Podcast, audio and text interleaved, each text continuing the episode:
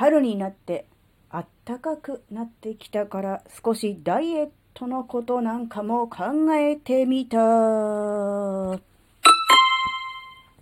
あずききなこがなんか喋るってよ。この番組は子供の頃から周りとの違いに違和感を持っていたあずきなが自分の生きづらさを解消するために日々考えていることをシェアする番組です。こんにちは、あずきなです。なんかね、もう最近暖かくなってきたので、まあもちろんね、コートとかは着ないですし、なんか、なんとなくね、薄着になったなっていう気がしませんか？ね、薄着の季節到来ですね。そうすると、薄着の季節になると、やっぱり気になるのがね、えー、自分の体型がもろバレというあれですね、うん。夏に向けてダイエットっていうのはね、まあ定番なんでしょうけども、実はあの、まあそれって多分海とかプールとかに行くからそれまでにちょっと体引き締めたいなとか痩せたいなっていうことで夏に向けてダイエットっていうのが、まあ考えることだと思うんですけど、いや、それに限らず、もう分厚いコートを脱いで、うさぎになった時点で、も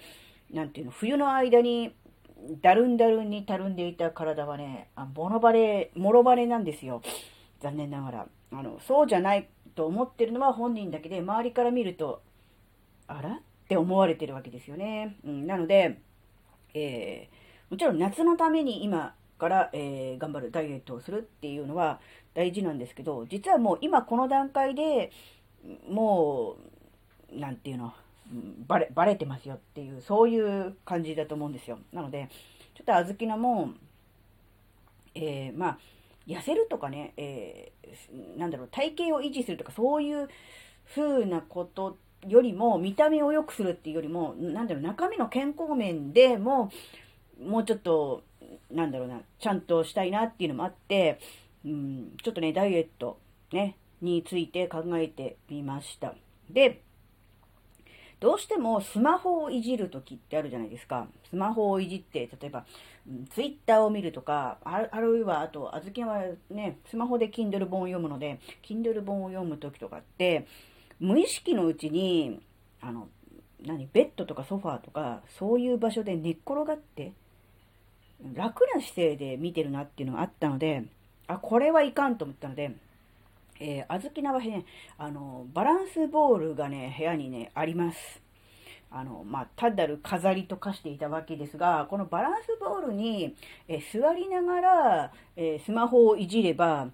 うん、なんだろうな、多少はベッドやソファーでゴロゴロしてるよりかは、なん体幹が鍛えられていいんじゃねってちょっと思ったんですね。なので、あの、部屋の隅に追いやっていたバランスボールを、えー、真ん中あたりに出してきて、えー、ね、ソファーのね、前、ベッドの前に置いて、寝転がりたくなったら、もう、いかんいかんとバランスボールに座りましょうという感じでね、あの、するようにしています。ここ2、3日ね。うん。まあ、ここ2、3日なので、急にお腹が引っ込むとか、えー、ムキムキマッチョになるとか、体重が減るとかいうことはもちろんないわけですが、やっぱりそういう小さな意識とか、小さな行動の積み重ねが、えー、なんだろうな、より大きな結果、より大きな成果につながるのかなと思うと、まあ、この程度の行動でもね、侮れないなって思ったんですね。もちろん、あの、ジムに行くとかね、えー、外を走るとかね、えー、いろいろね、こう、ダイエットね、あの、体を鍛えるとかっていうことではやることはあると思うんですけど、いきなりそういうふうに、えー、課してしまって、まあ、それでできる人はいいんですけど、ね、あの、1日2日でやめてしまっては、あまり意味もないので、えー、長く続けられることと、えー、自分の生活の中に組み入れられるものを、うん、取り入れるっていうのがいいのかなってうん、まあ、ダイエットに限らず何か継続しようとね、いい習慣を作ろう、継続しようと思った時は、えー、ね、あの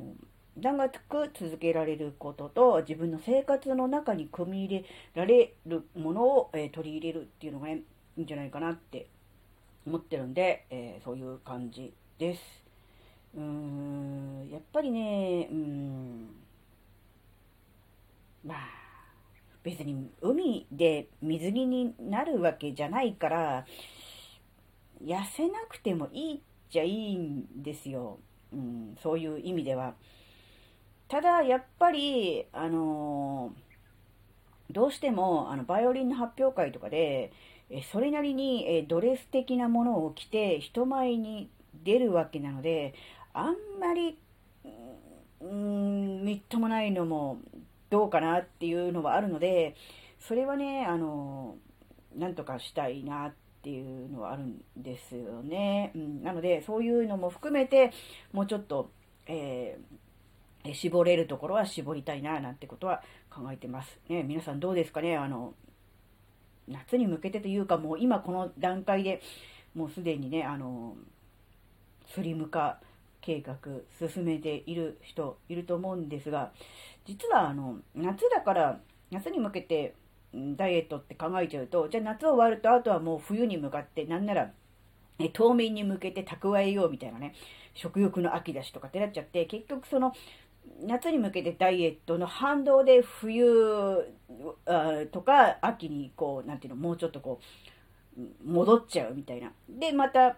春になって夏に向けてダイエットのこの、なんていうの、痩せて太って、痩せて太っての繰り返しっていうのが、実はあんまり良くないんじゃないかと。うん。若い時はまだなんとかなるけれども、そういう風にやっていくと、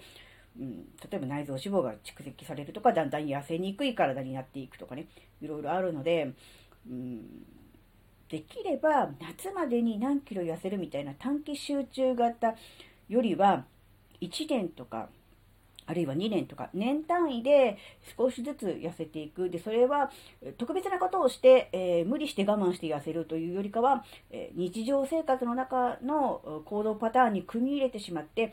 うん、すごく大げさに言うと、その行動、その活動が一生続けられる、一生できるようなものにしてしまう、うん、っていうのがね、一番楽だし続けられるし結果が出て、キープできて一番いいのかなっていうのは、ちょっと思ってるんで、えー、なるべくね、あの、日常生活の中に楽に組み入れられるものっていうのを、えー、考えてみるのがね、いいんじゃないかなっていう、そういうお話でした。はい。今回のお話があなたの生きづらさ解消のヒントになればとっても嬉しいです。ここまでお聴きくださりありがとうございました。それではまた次回お会いしましょう。バイバーイ。